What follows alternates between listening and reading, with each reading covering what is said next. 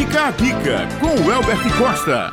E aí, pessoal, bom dia, tudo bem? Mais uma coluna fica a dica para vocês, ouvintes da Rádio Tabajara, aqui com W Costa. Um imenso prazer mais uma vez estar tá aí nessa manhã maravilhosa com vocês, nesse novo normal. Pessoal, fica a dica de hoje, vem com uma situação bem presente, bem atual na realidade aí dos concurseiros e dos estudantes, que é a diferença do ensino presencial e do ensino online. O novo normal está possibilitando a volta de algumas instituições de ensino com o estudo, né, o ensino presencial. E algumas ainda com o ensino online. E aí o Fica a Dica de hoje é para aquela reflexão do que qual é o melhor ensino para você. Não existe o melhor ou pior para questão geral porque depende da pessoa. Então eu trago aqui hoje uma reflexão, uma interpretação dos dois tipos de ensino para você ouvinte, talvez se adequar melhor a qual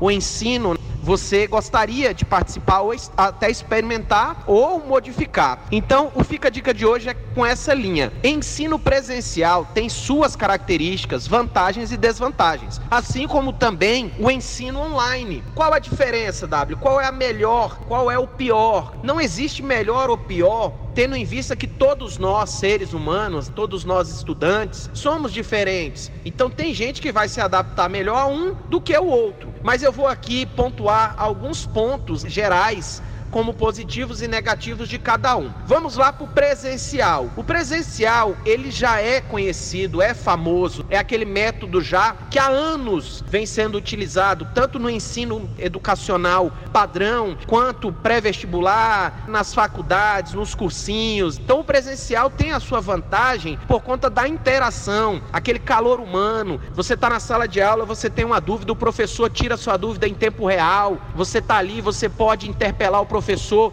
durante uma explicação e assim por diante. O presencial também tem a vantagem de você medir imediatamente o seu conhecimento, aonde você pode estar praticando, você pode estar ali já fazendo uma questão com a presença do professor, aonde você vai notar de forma mais rápida a sua dificuldade, a sua deficiência ali em um conhecimento ou outro. Então essa, no caso, seria aí a grande vantagem do presencial. Porém, o presencial teria aí a desvantagem por ser uma questão que já é muito antiga. E aí os professores, as instituições presenciais, elas estão ainda no modo offline. E o mundo, os alunos têm se atualizado no modo online, no digital, nos tablets, nos notebooks, até mesmo nos smartphones. Então, a questão do online é diferente do presencial, é que o online tem como vantagem, né? agora são as vantagens do online, é porque ele vem com tecnologia, vem com inovação,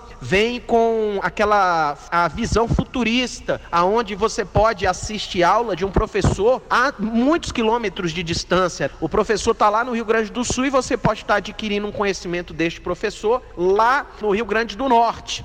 Então você pode estar lá em Manaus e o professor dando aula lá em São Paulo. Então a questão do online te dá como vantagem essa multi disciplinaridade. Você pode ter várias aulas de várias matérias dentro da sua casa, dentro do seu smartphone. Então, essa é a vantagem. Porém, a desvantagem do online é a questão do calor humano, que aí você perde o calor humano no presencial, né?